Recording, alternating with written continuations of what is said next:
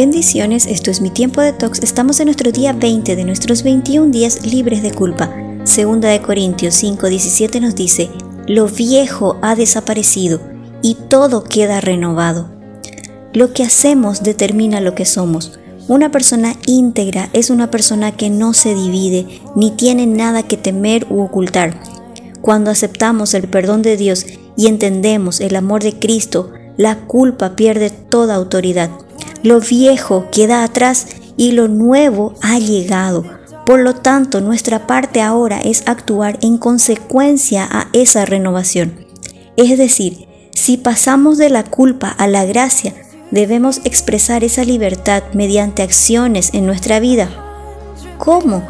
El que mentía ya no miente, el que robaba ya no robe más. Declara una frase, lo que estás haciendo habla tan fuerte que no puedo oír lo que me dices. Ser íntegro incluye una batalla que comienza en nuestros pensamientos. ¿En qué pienso? ¿Cómo pienso? Podemos afirmar que Dios ocupa el primer lugar en nuestro corazón, pero si tu tiempo de oración no aparece de manera clara en tu lista de actividades, evidentemente no es tu prioridad. Tu acción diaria es la que habla por sí misma. Toda persona que ha crecido, madurado y ha logrado establecer una fe y relaciones sólidas han actuado con integridad. Santiago 2.26 nos dice, la fe sin acciones está muerta. Hoy puedes comenzar a tomar acciones que te lleven a desarrollar la integridad.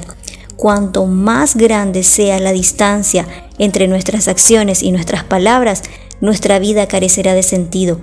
La culpa nos atará cada vez más y no podremos disfrutar una vida plena. Ser íntegro no quiere decir que no vamos a equivocarnos, sino que es esa meditación al final del día que te permite decir, Señor, reconozco mi falla. Vive honestamente, incluso contigo. Toma conciencia de tus pensamientos y sentimientos. Ten en cuenta la manera en que influyen en tu conducta. Escribe tus metas espirituales y comprométete a cumplirlas. Y recuerda la palabra de Dios en Proverbios 27. El hombre bueno vive con integridad.